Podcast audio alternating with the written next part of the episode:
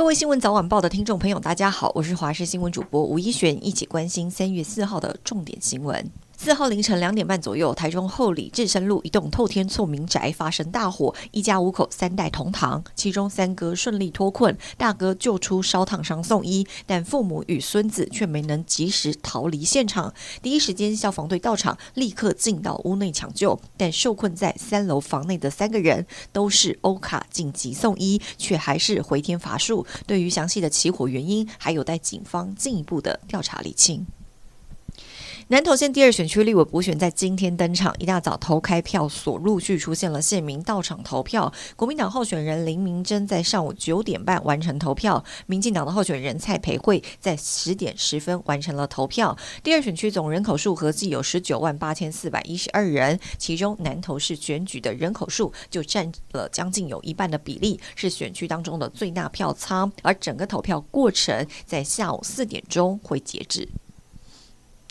国防部二月二十一号预告修正全动法，引发了负评还有反弹。总统蔡英文昨天深夜在脸书上面发文，针对国民党在地方上挂了很多布条，说票投民进党，孩子上战场。蔡英文表示，这完全不是事实。总统也强调，绝对不会让孩子上战场，这是国民党刻意的误导人民。政府在做的是让国防更强，想要让侵犯台湾的人不敢轻举妄动，并且呼吁国人要团结，对国军有信心。蔡总统也说，只要我们越坚定、越团结，世界就会越支持台湾，台湾也就会越安全。为了解决缺蛋问题，农委会三号召开记者会，提出多项措施，包括重建升级禽舍、导入智慧永续设备以及近零循环相关的污染防治设备等等。养禽舍改善是其中的重点，农委会提出补助标准，在未来三年编列总共有十点五亿元。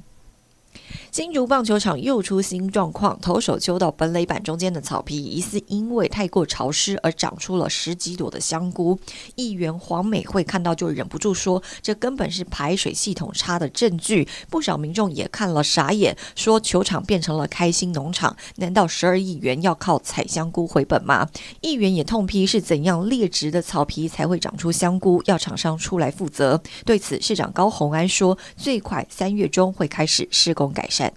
关心天气，今天一大早天气还是蛮冷的，受到辐射冷却的影响，清晨最低温在新竹宝山乡九点六度，白天开始慢慢回温，高温各地都可以来到二十度以上，中南部约二十四到二十六度左右，尤其北部地区要留意日夜温差大。水汽部分今天稍微的增加，东半部地区降雨情况比较明显，西半部山区也是有零星的飘雨，其他地区多云到晴。未来几天大气环境偏干，各地都会是晴到多云的稳定天气，不要留意的是清晨温度还是比较低，所以日夜温差大，要注意保暖。